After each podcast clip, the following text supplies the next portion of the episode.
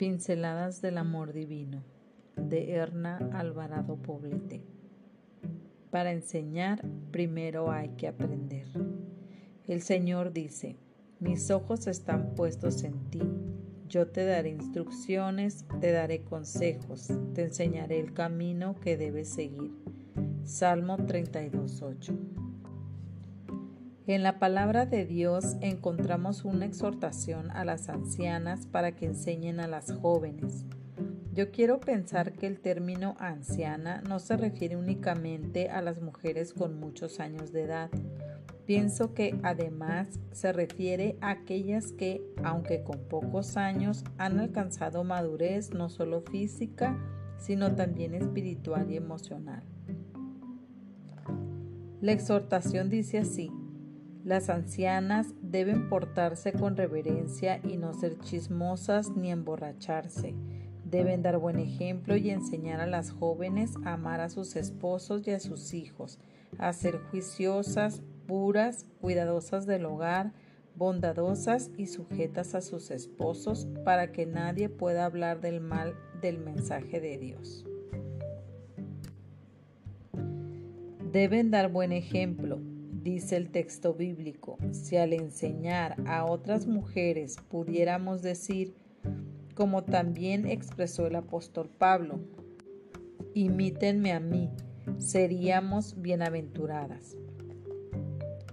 La madurez espiritual y emocional que se consigue teniendo valor para renunciar a todo lo que estorba es la que nos permite dar un testimonio acertado de Cristo ese testimonio es en sí mismo una fuente de aprendizaje para quienes observan.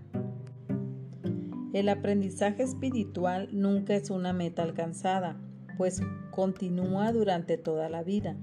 Aprender para ser mejores y a la vez tener la experiencia y el conocimiento para enseñar a las que vienen atrás no solo es un privilegio, es también un deber del que tendremos que rendir cuentas. Dios nos llama a ser maestras del bien. Tito 2.3. Hay un dicho popular que reza, la práctica hace el maestro, y es verdad en muchos sentidos.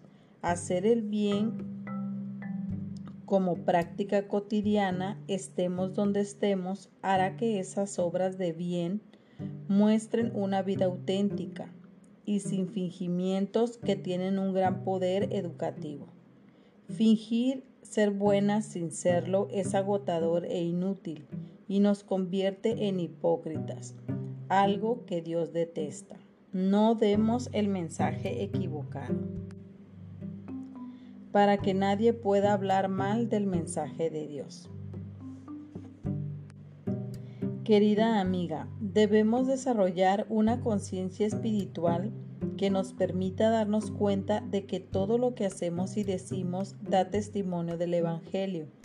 La Biblia nos llama a orar y velar, a estar siempre en conexión con Dios, para que sea Él quien obre a través de nosotras. De ese modo, nuestra influencia será la de una maestra para las jóvenes que necesitan referentes cristianas. ¿Aceptas el reto?